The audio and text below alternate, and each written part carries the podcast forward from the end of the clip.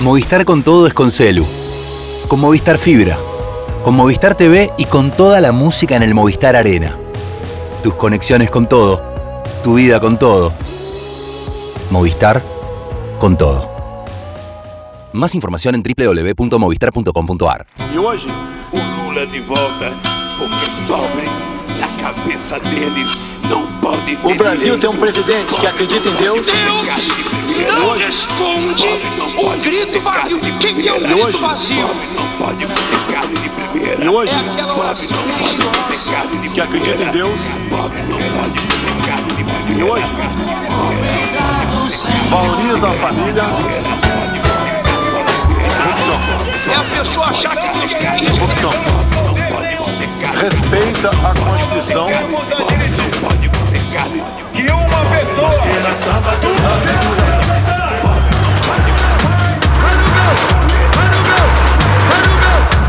Hola, sean bienvenidos a Cuenta Regresiva, el podcast sobre política y economía de Brasil. Este es el episodio número 43 de la tercera temporada. Mi nombre es Daniel Carlos Tonietti, estoy aquí en la ciudad de Buenos Aires, Argentina, y me acompaña episodio a episodio Darío Piñotti desde Brasilia, Brasil. Bom dia, boa tarde, boa noite, Darío. ¿Cómo va você?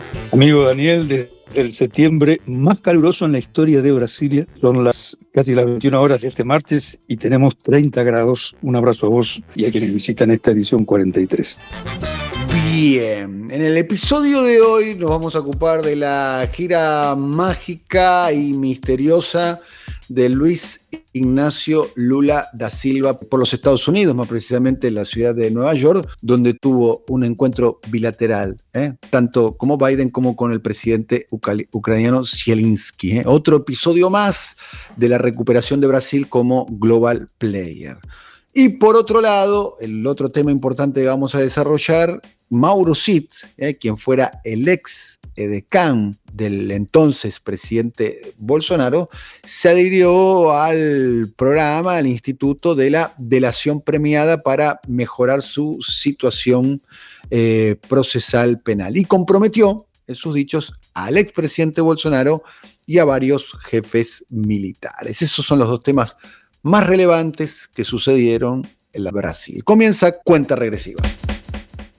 Como anticipamos, eh, se produjo un encuentro entre Estados Unidos y Brasil, más precisamente entre Joe Biden y Lula da Silva en la ciudad de Nueva York. ¿eh? Después eh, es el segundo encuentro, un encuentro bilateral entre el presidente de los Estados Unidos y el presidente brasilero eh, desde la asunción del presidente Lula el primero de enero de este año. Ahí ya hay un indicador. Hay un detalle que más allá de la importancia obviamente que tiene los Estados Unidos, el país más poderoso del planeta, aún con los cuestionamientos que pueda llegar a recibir, y de la importancia que tiene eh, Brasil a escala mundial. Más allá de la simpatía que se tienen ambos, ¿eh? porque el amigo de mi enemigo es mi amigo, ¿eh? Teniendo en cuenta que ambos tuvieron que enfrentarse a opciones de ultraderecha, tanto Biden a el caso de, Trump, eh, como Lula el caso de Bolsonaro, ¿eh? eso lo obliga de alguna manera a tener cierto vínculo, ¿eh? Si se quiere, podemos decir, de afinidad entre Biden y Bolsonaro.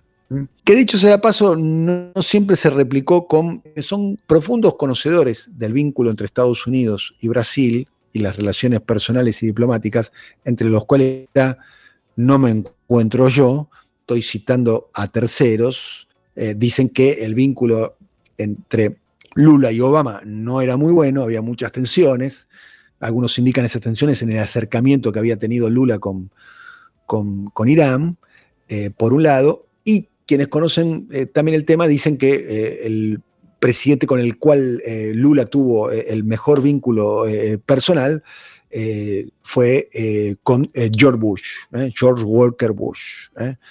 bueno, cuestiones que más allá de las diferencias ideológicas se plantean. Acá eh, hay que entender que eh, la reunión entre Lula y Biden eh, fue una reunión organizada al margen de lo que fue la Asamblea General de Naciones Unidas. y esa reunión fue, se empezó a preparar en el mes de, mayo. Hay que decir que esta reunión entre Lula y Biden, además, eh, cayó en un momento muy particular en los Estados Unidos. Eh, ¿Por qué? Porque mientras nosotros estamos aquí grabando este podcast, eh, se está llevando la, huelga de la industria automotriz, de los trabajadores de la industria automotriz más importante de la historia contemporánea de los Estados Unidos, donde la Unión Auto Workers, que es el sindicato de los mecánicos norteamericanos se están enfrentando ni más ni menos que a las tres grandes empresas históricas de Detroit, tanto la General Motors como la Ford como la Stellantis, ¿eh? que es la vieja Chrysler sumada a la Fiat, la Ford y, demás. El detalle, ¿eh? el detalle, y me parece que este es un punto a entender el vínculo y, y el buscado entre Biden eh, y, Lula es que Biden está adhiriendo a la protesta. ¿eh? De hecho, se produjo la lisérgica imagen del presidente de los Estados Unidos. Yo nunca vi una imagen parecida, participando del piquete de los huelguistas de los trabajadores de la industria automotriz. Eso, dicho sea paso, sucedió el mismo día donde, mientras estamos grabando nuestro, nuestro, nuestro podcast.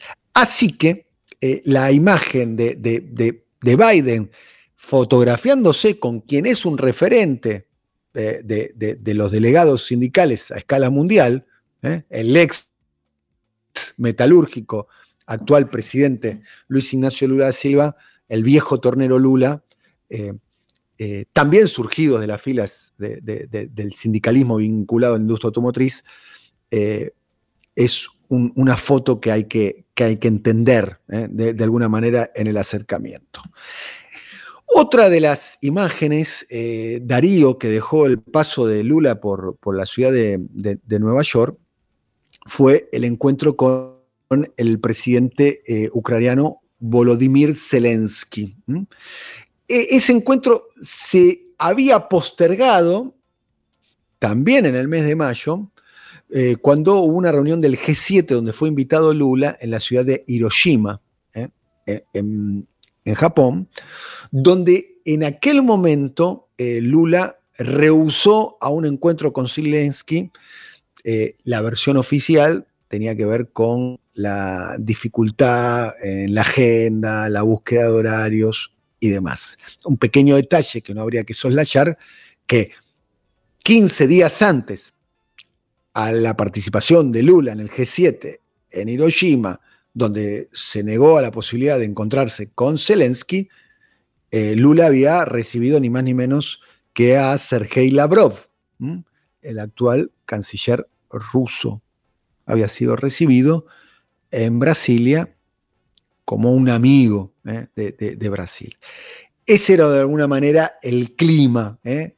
En aquel momento, en la cumbre de Hiroshima del G7, el presidente Lula había dicho abro comillas, Moscú y Kiev, refiriéndose a las dos capitales, tienen la misma responsabilidad en la guerra. Y además, había dicho, Estados Unidos y la Unión Europea deben dejar de promover el conflicto. Cierro comillas. Bueno, después de toda esa tensión con Vladimir Zelensky y por propiedad transitiva por Joe Biden, el Departamento de Estado e Itamaraty, la Cancillería brasilera, trabajaron en la gestión de esa reunión que se dio días pasados en la ciudad de Nueva York entre Biden y Lula. Darío. Como lo decías, Daniel, el enemigo de mi enemigo es mi amigo, y en este caso Biden lo es de Trump y Bolsonaro lo es de Lula. ¿Por qué está encabezado? Porque ciertamente la cumbre entre el demócrata Biden y el petista Lula tuvo mucho de política interna para ambos lados. Biden va a enfrentar elecciones presidenciales el año que viene, en las que tendrá seguramente como contrincante al empresario neofascista Donald Trump, y Lula, como se lo dijo al presidente norteamericano a poco del comienzo de su discurso, no solamente estaba preocupado por el nuevo orden mundial acechado por la sombra fascista, sino por la sombra fascista en su país y en América Latina.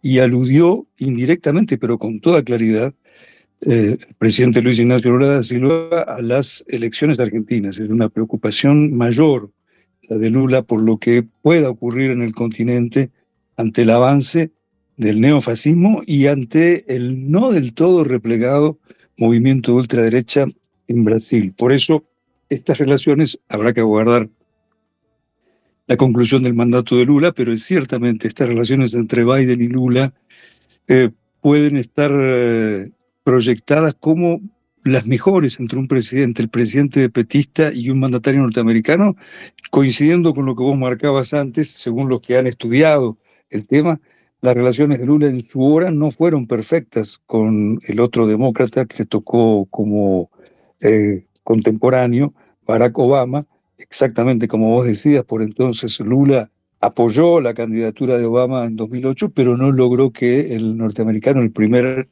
presidente afrodescendiente, visitara Brasil.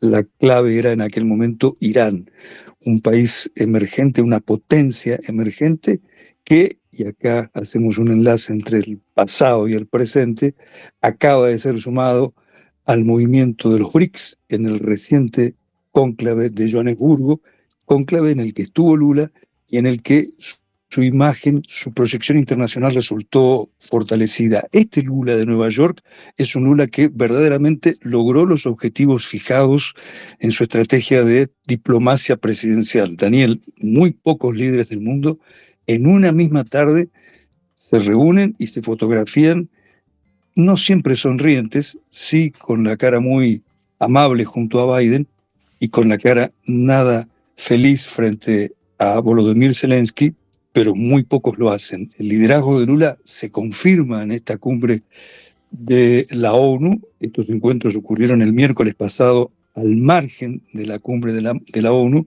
en donde también Lula pronunció un discurso que para quienes estudian la política exterior tal vez haya sido el más completo y el más incisivo en estos nueve meses de intensísima política externa. Lula visitó en números simplificados 20 países y se reunió con 50 líderes internacionales en ese lapso. En ese discurso ante la ONU, discurso pronunciado pocas horas antes del encuentro en aquel miércoles histórico para la política externa brasileña, insisto, en una, en una misma tarde neoyorquina, Lula con Zelensky y con Biden, el presidente brasileño rebatió el modelo de ambientalismo de Occidente, dijo, nosotros no vamos a cuidar de la Amazonia mientras ustedes emiten gases de efecto estufa, y defendió en un mismo discurso el derecho a la existencia del Estado de Palestina, denunció el bloqueo contra Cuba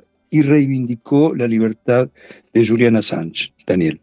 Bien, eh, una de las misiones que tuvo el presidente Lula en su viaje a Nueva York al encuentro de Naciones Unidas es una vieja demanda de Brasil, eh, Darío, que es eh, la modificación del Instituto del Consejo de Seguridad de Naciones Unidas, ¿no? Un reclamo que está haciendo Brasil es el de ocupar una silla permanente en el Consejo de Seguridad.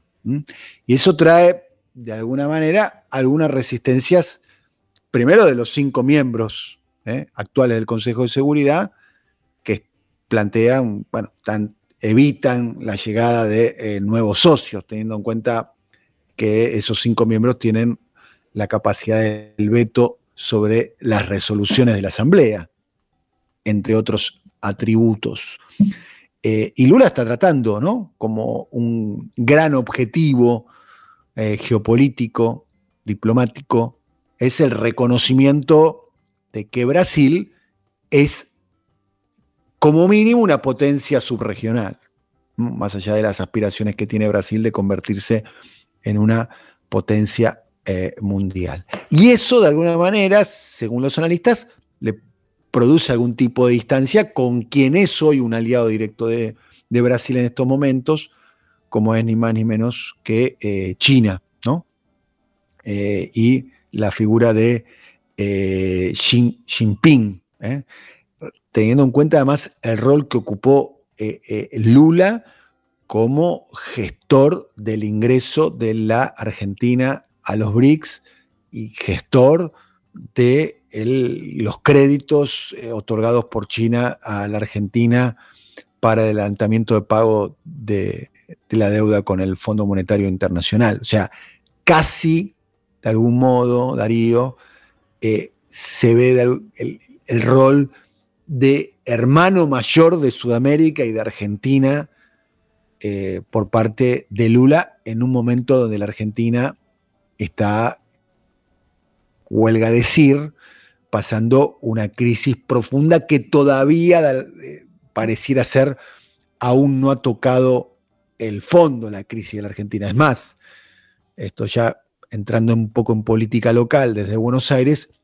todo indicaría que más que sortear la crisis, la Argentina va hacia la profundización de una o, o para ser un poco más preciso, hacia el desenlace de una crisis. Darío.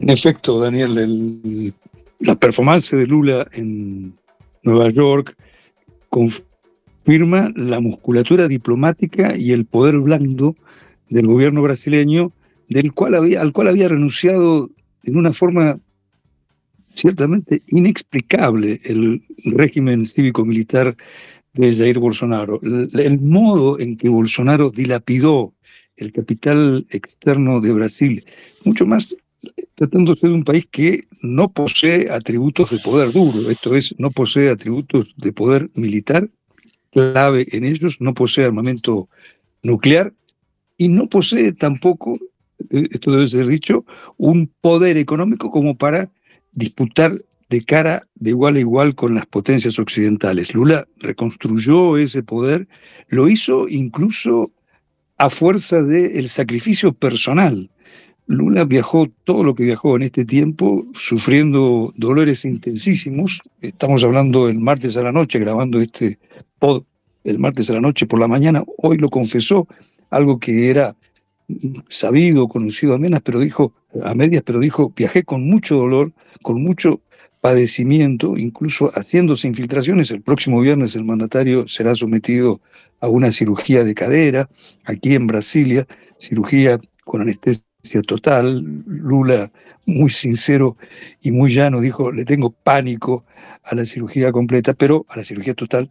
Pero fue así que Lula sobrellevó estos viajes sabiendo de la importancia que tenía reconstruir la imagen de Brasil en el mundo y su peso. Y apoyándome en lo que vos mencionabas hace un instante, en ese sentido, la importancia que tiene para Brasil, por lo menos reivindicar un lugar permanente en el Consejo de Seguridad de las Naciones Unidas, del cual solamente son parte cinco miembros, precisamente aquellos miembros emergentes como los vencedores de la Segunda Guerra Mundial y todos ellos con poderío nuclear, es algo importantísimo para Brasil, otra vez jugando en esta doble dimensión, en su proyección eh, internacional y en su política interna. Se ha hablado de esto en otras ediciones con vos, Daniel, pero cada vez que Lula viaja al exterior, también lo está haciendo con la mirada sobre lo que es su frente interno, sobre, sobre lo que es su retaguardia, sobre lo que es la inestabilidad política en ciernes, teniendo a Bolsonaro como adversario. Y para completar este segmento, tengamos presente que Lula asumirá Brasil, en la persona de Lula, pero ciertamente esto es mérito a la diplomacia presidencial, asumirá a principios de diciembre la presidencia del G20, posteriormente la presidencia de los BRICS y hasta fin de año tiene la titularidad del el Mercosur. De todo lo que digo es no la sumatoria de instituciones o de membresías eh, simbólicas o burocráticas, son espacios de poder fundamentales, muy importantes, que, y aquí redundamos en lo que dijimos al comienzo de este pod, demuestran que la estrategia fijada por la diplomacia brasileña y el propio Lula poniendo el cuerpo llegaron a buen puerto. Bien, esto dio lugar, y para cerrar, a un meme, ¿no? Que hablabas vos de los tres cargos que diplomáticos va a tener eh, Brasil y la figura de Lula. Es el triplex de Lula, ¿no? Este es el verdadero triplex de Lula, no como aquel que le atribuyó el ilegal juez Sergio Moro en la igualmente ilegal causa Lavallato. Eh, claro, un triplex, hay que decir, un departamento, un condominio frente a, las costas de, Guarujá en, Santos, ¿no? En el litoral paulista, ¿no? Exactamente, que fue la piedra del escándalo en la que se montó la arquitectura del fraude jurídico de Lavallato, que terminó con la detención de Lula en 2008 y en lo que se ha hablado mucho en este podcast, en otras ediciones, puede ser considerado como una suerte de golpe de Estado sumado al de 2016 que depuso a Dilma Rousseff. Bien, terminamos el tema Lula como jugador internacional y ahora nos vamos al segundo tema de nuestro episodio. Y esto tiene que ver con el teniente coronel Mauro Cid, quien durante cuatro años fue el edecán del presidente Jair Bolsonaro, edecán y algo más que decán, un secretario particular que fue detenido eh, por una causa que tiene que ver con las joyas, ¿eh? Eh, joyas que algunos interpretan que fueron como una especie de coima para facilitar determinados contratos de países de origen árabe que desaparecieron y volvieron a aparecer y fueron comprados. Bueno, fue detenido, una gran causa eh, que conmovió a parte de la opinión pública en Brasil, fue detenido, se adhirió al programa de la delación premiada, que es alguien que declara la, participación en la comisión de un delito para mejorar su situación eh, eh, procesal, y declaró frente a la policía que tras la derrota electoral ocurrida el 30 de octubre del año pasado, el aún entonces presidente, Jair Bolsonaro, se había reunido con la cúpula militar para consultarles sobre la posibilidad de que los militares adhieran a un golpe de Estado. La información que empezó a, circular sostenía que el entonces presidente recibió de manos de un asesor un borrador de carácter borrador, claramente, de decreto golpista que esbozaba, entre otras cuestiones, el llamado a unas nuevas elecciones y la persecución y encarcelamiento a diversos eh, adversarios políticos. Eh, estas fueron las confesiones de Mauro Cid, que forman parte de un acuerdo de colaboración con la justicia, alcanzado por el militar que fue el edecán eh, de Bolsonaro. Bolsonaro, a propósito, dijo cuando tomó estado público la declaración de un colaborador directo donde lo involucraba en un intento de golpe, eh, dijo que la famosa frase de Bolsonaro es eh, siempre actué dentro, abro comillas, de las cuatro líneas de la Constitución. Pero no hizo ninguna referencia a las acusaciones concretas que había en su contra, eh, en este caso de un colaborador directo del presidente Bolsonaro, ni nada más ni menos que su EDECAM. Bueno, esto aumenta la presión judicial sobre la figura de Bolsonaro, donde cuando se van a cumplir 10 meses del mandato de Lula, ya tiene una primera condena en su contra que tiene que ver con la inhabilitación electoral en el próximo proceso electoral presidencial, Bolsonaro por ahora no está en condiciones de presentarse. La derecha va a tener que buscar otro candidato. Está buscando ¿no? la posibilidad de Michelle Bolsonaro, la mujer de Bolsonaro, o la posibilidad del gobernador del estado de San Pablo, Tarcisio de Freitas. ¿eh? Son los dos candidatos. Pero por lo pronto esa es la primera condena. ¿eh? Está fuera de la batalla en términos electorales. Ahora esta declaración lo puede acercar a la posibilidad de que pierda su libertad, o sea, de que Bolsonaro vaya preso. Darío. Como en las historias mafiosas, eh, Daniel, eh, siempre o a menudo aparece un arrepentido, como en la Cosa Nostra, la Drangheta italianas, los Pentiti, que suelen ser personajes que deciden hablar para salvar su propio pellejo luego de haber sido hombres de la mayor confianza delictiva, generalmente estas en el sur italiano. Aquí eso se repite en varios aspectos.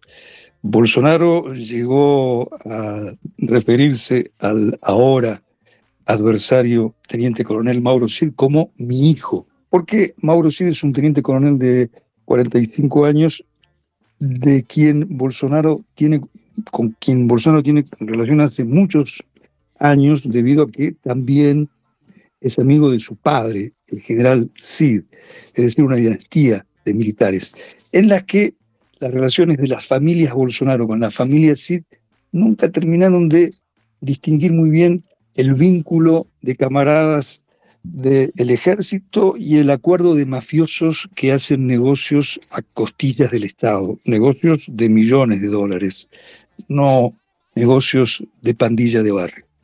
En este caso se suma a esa complicidad el padre del arrepentido era funcionario de Bolsonaro en Miami, donde movió millones de dólares inexplicablemente, se suma a la otra eh, delincuencia en la que seguramente, aunque nunca se puede ser definitivo en estos casos, pero seguramente fueron cómplices los Bolsonaro y los CID. El intento de golpe de Estado contra Luis Ignacio Lula da Silva. Los dos intentos de golpe de Estado contra Luis Ignacio Lula da Silva. Uno en diciembre del año pasado para impedir que el vencedor de las elecciones de octubre pudiera asumir el primero de enero y el segundo, el perpetrado el 8 de enero, apenas una semana después de que Lula subió la rampa del Palacio del Planalto, cuando ese palacio fue literalmente invadido y destruido por hordas bolsonaristas. ¿Qué fue lo que Mauro Cid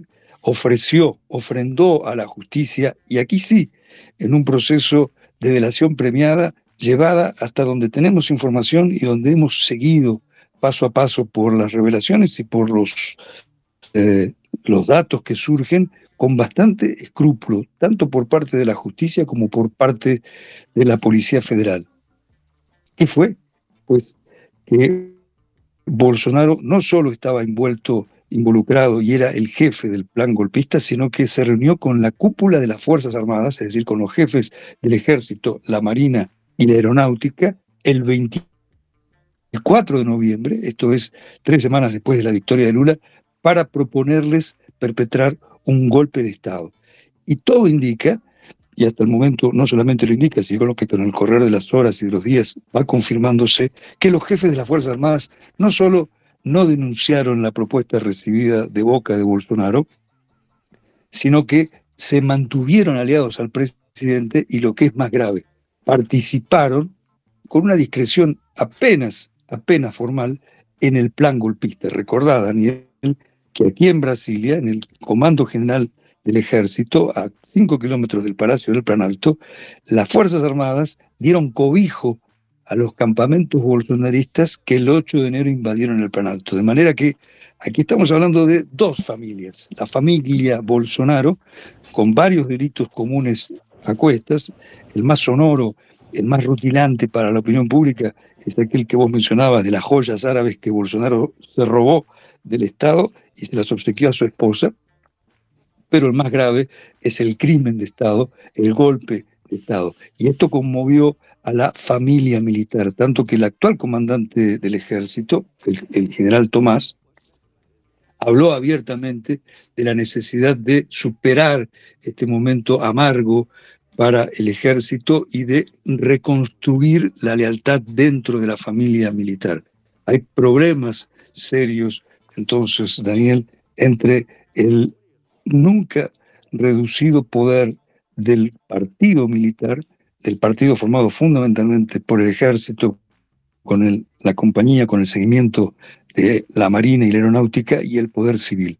Pocos días atrás, previo a uno de los últimos viajes al exterior del presidente Lula, hubo una reunión de emergencia entre el mandatario y los actuales jefes del ejército, la marina y la aeronáutica. Y apenas pudo disimularse que las tensiones militares fueron renovadas. Las tensiones militares en Brasil reaparecieron. Por eso, aquello de lo que hablamos al iniciar este pod, las medidas o la política externa de Lula no puede ser divorciada de su preocupación sobre el frente interno. Cuanto más Lula se inserta en el escenario internacional y cuanto más vigorosa es su presencia, más se debilita la proyección internacional de Bolsonaro y de los militares. Ese Bolsonaro que no se sabe si en lo inmediato irá preso, probablemente no, pero con causas muy severas en su contra y esta de la complicidad con los militares para dar un golpe de Estado tal vez selle algo que por lo pronto es una condena, pero que políticamente pudiera modificarse. Esto es, que no podrá ser candidato a presidente en el 2026 y en el 2030. Bien, estamos terminando nuestro episodio de cuenta regresiva y tengo una canción para compartir eh, con vos. Estamos hablando de Gabriel Opensador, eh, que acaba de sacar un eh, nuevo disco. Gabriel Opensador acaba de sacar un nuevo disco y acaba de sacar una nueva versión de su hits. Estamos hablando, el disco, su hit es Cachimbo da Paz. ¿Eh? que era una reflexión a, propósito sobre la cultura de la represión al consumo de macoña. Macoña es marihuana. Es una canción, ¿eh? a, mí me gusta mucho esta canción, es un rap muy entretenido, ¿eh? ya lo estamos escuchando, Canchimbo da Paz, en la versión original de Gabriel Opensador. Pero 26 años después, Gabriel Pensador sacó una nueva versión de Cachimbo da Paz. Se llama Cachimbo da Paz 2. Querido Darío, mientras escuchamos Gabriel O Pensador y a Lulú Santos, nos despedimos. Hasta la próxima vez. Un abrazo muy grande, amigo y compañero. Amigo Daniel, un abrazo grande y hasta el 44 episodio de este podcast. Pronto nos volvemos a ver. Un abrazo grande, gracias a todos por acompañar. Alfredo Ábalos, ¿eh? muchas gracias también a Simón Vilarrubia, muchas gracias también a Andy Rotz, a todos nuestros compañeros que colaboran en la producción de este episodio. Hasta la próxima, chao. A criminalidade toma conta da cidade, a sociedade põe a culpa nas autoridades. O oficial viajou pro Pantanal, porque aqui a violência tá demais. E lá encontrou um velho índio que usava um fio dental e fumava um cachimbo da paz. O presidente deu um tapa no cachimbo e na hora de voltar pra capital ficou com preguiça. Trocou seu paletó pelo fio dental e nomeou o velho índio pra ministro da justiça. E o novo ministro chegando na cidade, achou aquela tribo violenta demais. O que todo cara pálida vivia atrás das grades e chamou a TV e os jornais. E disse: Índio chegou, trazendo novidade. Índio trouxe cachimbo da paz. Marizinha, sente a Marizinha, Marizinha. Uh, uh. Marizinha, sente a Marizinha, Marizinha. Uh, uh. Apaga a fumaça do revólver da pistola. Manda a fumaça do cachimbo pra cachola. Acende, puxa, prende. Índio quer cachimbo, índio quer fazer fumaça. Todo mundo experimenta o cachimbo da floresta. Dizem que é do bom, dizem que não presta. Querem proibir, querem liberar. E a polêmica chegou até o Congresso. Tudo isso deve ser pra evitar concorrência, porque não é Hollywood, mas é o sucesso. O cachimbo da paz deixou o povo mais tranquilo, mas o fumo acabou porque só tinha 80 quilos. E o povo aplaudiu quando o índio partiu pra selva e prometeu voltar com uma tonelada. Só que quando ele voltou, sujou. A Polícia Federal preparou uma cilada. O cachimbo da paz foi proibido. Entra na caçamba, vagabundo.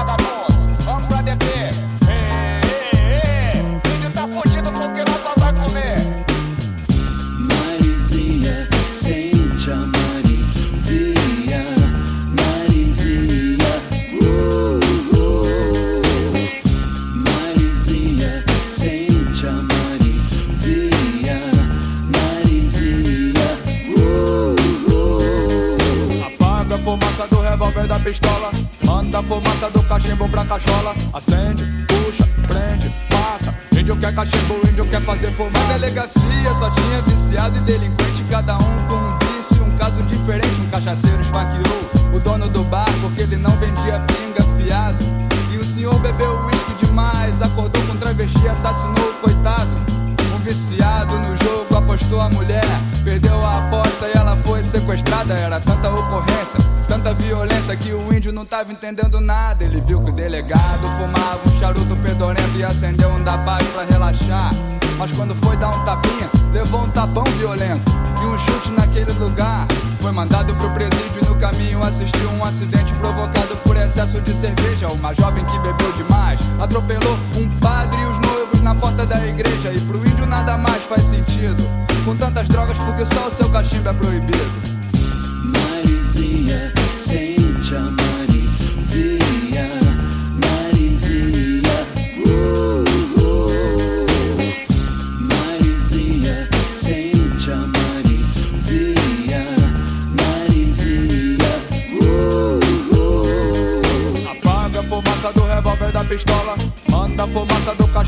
cachola. Acende, puxa, prende, passa. Índio quer cachimbo, índio quer fazer fumaça. Na penitenciária, o índio fora da lei. Conheceu os criminosos de verdade. Entrando, saindo e voltando, cada vez mais perigosos pra sociedade.